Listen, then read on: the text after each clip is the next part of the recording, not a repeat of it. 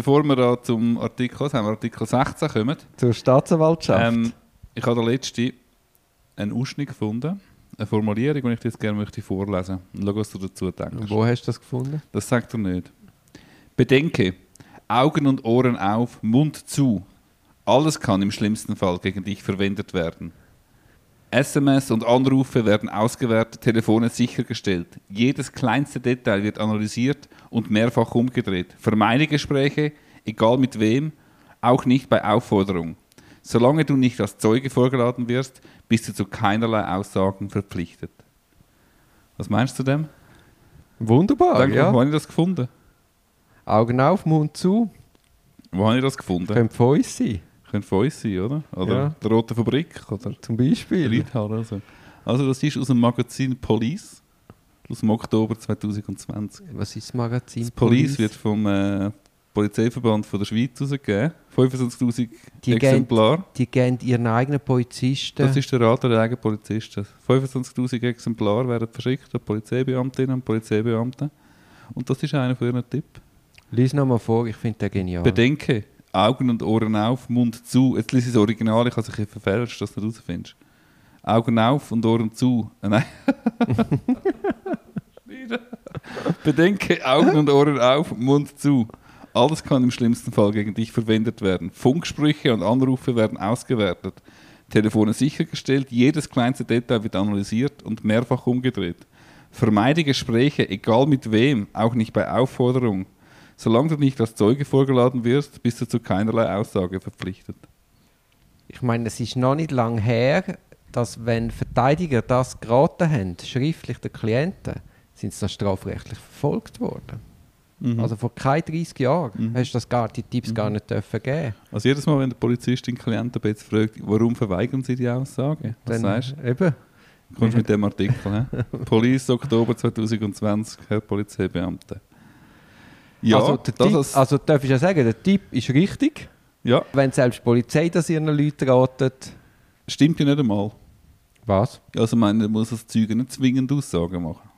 Ja, ja, Das ist ein aber- bisschen, vielleicht ein bisschen pauschal gesagt, ja. Ich habe das noch einfach im Nachgang zu unserem letzten Podcast über Polizei, Artikel 15. Jetzt sind wir bei Artikel 16. Erlebst du es auch so? Wie ein Fall läuft, ist stark davon abhängig, welcher Staatsanwalt den Fall führt. Denkst du, wie faul oder wie fließig? Nicht nur. Äh, Ich meine, es, es menschelt halt und dann nehmen die Fälle andere Wege. Hm, Ja, es kommt sicher auch ein bisschen auf die Belastung drauf an, was für eine Arbeitslast das haben und wie fest sie wie persönlich involviert sind, oder? Oder wie sympathisch oder unsympathisch ihnen die beschuldigte Person ist. Ja, ich meine nicht nur, es ist auch der Stil an sich. Also wie befragst, wie interessiert bist du? Das hat ja nicht unbedingt etwas mit der Arbeitslast zu tun. Es ist ja auch eine intellektuelle Frage. Also wie sehr willst du der Sache wirklich auf den Grund gehen? Oder wie findest du, ah, der 17. Fall mit dem Drogenfall interessiert mich jetzt nicht wirklich? Ja, ich, ich merke vielleicht ein bisschen den Unterschied in der Vorbereitung von Einvernahme. Teilweise Zum haben Beispiel? 50 Seiten Fragen vorbereitet, dann teilweise formulieren sie gerade aus dem Stegreif irgendwelche Fragen und, oder haben den Fall weniger präsent und andere kennen den, sind extrem dossierfest. Ja, gut, wobei man muss fairerweise sagen, wir haben ja mit, wir haben ja mit der Staatsanwalt nicht immer mit der gleichen zu tun. Also man kann sagen, man hat alle vier Jahre einen Staatsanwalt wieder. Also es ist noch schwierig zu vergleichen, ob er in allen Fällen dann gleich schafft oder nicht.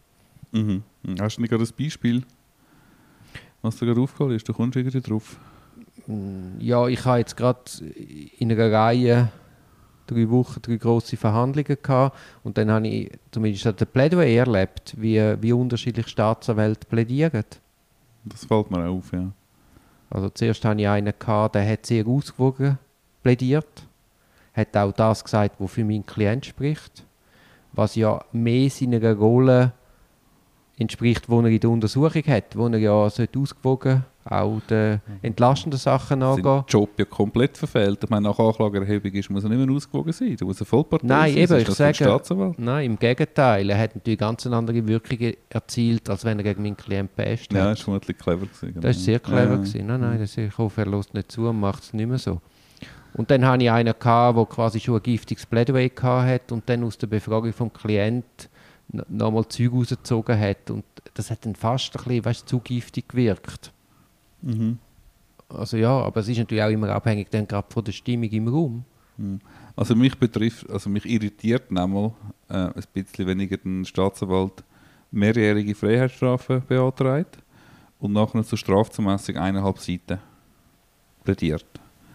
Also wenn es, der Staatsanwalt denkt, sich das Gericht, entweder denkt, dass das Gericht macht sowieso, was er will, oder gibt damit äh, subtil Verantwortung am Gericht. Das Gericht muss dann halt schauen. Aber für den Klientin oder den Klient ist das natürlich fast schon Affront, oder?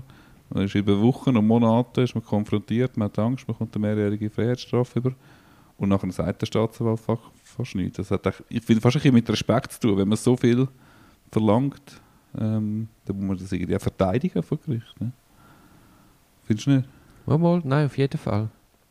Allem, Oder hast du lieber, wenn der Staatsanwalt wenig Ausführungen zur Strafzumessung macht? du, ich muss sagen, die Strafzumessungssache, das ist so technisch geworden und so pseudo-exakt. Also ganz ehrlich, das, das, da hängen Klienten ab, die verstehen sowieso kein Wort mehr. Also ich glaube, das ist, das ist bei denen einerlei, ob er viel sagt oder wenig, die empfinden das nicht als respektlos oder als respektvoll. Ja, ich habe das schon so erlebt, doch. Dass sie leicht verwundert sind. Wenn, also ich finde, ein Strafmaß muss man verteidigen als Staatsanwalt. Wenn man schon vor Gericht auftritt, dann hat man ja gewisse Aufgaben. Das ist ja vom Gesetz her vorgesehen, man soll auftreten. Dann soll man auch einen Standpunkt einnehmen und seine Anträge verteidigen und das nicht irgendwie einfach in einem fünfseitigen Plädoyer, wenn es um vier Jahre Haft geht, äh, am Gericht überall. Das finde ich wirklich falsch. Ja, es ist, es ist schlecht, weil, weil du dann automatisch das Gericht ein bisschen in die Rolle zwingst. Also wir würden ja nie anstehen, auf drei Seiten oder fünf Seiten etwas wenig sagen und uns nicht eingehend damit auseinandersetzen. Aber es hat ja auch etwas mit der, mit der Rechtskultur an sich zu tun. Dass eben die Staatsanwälte auch sehr oft gar nicht mehr kommen.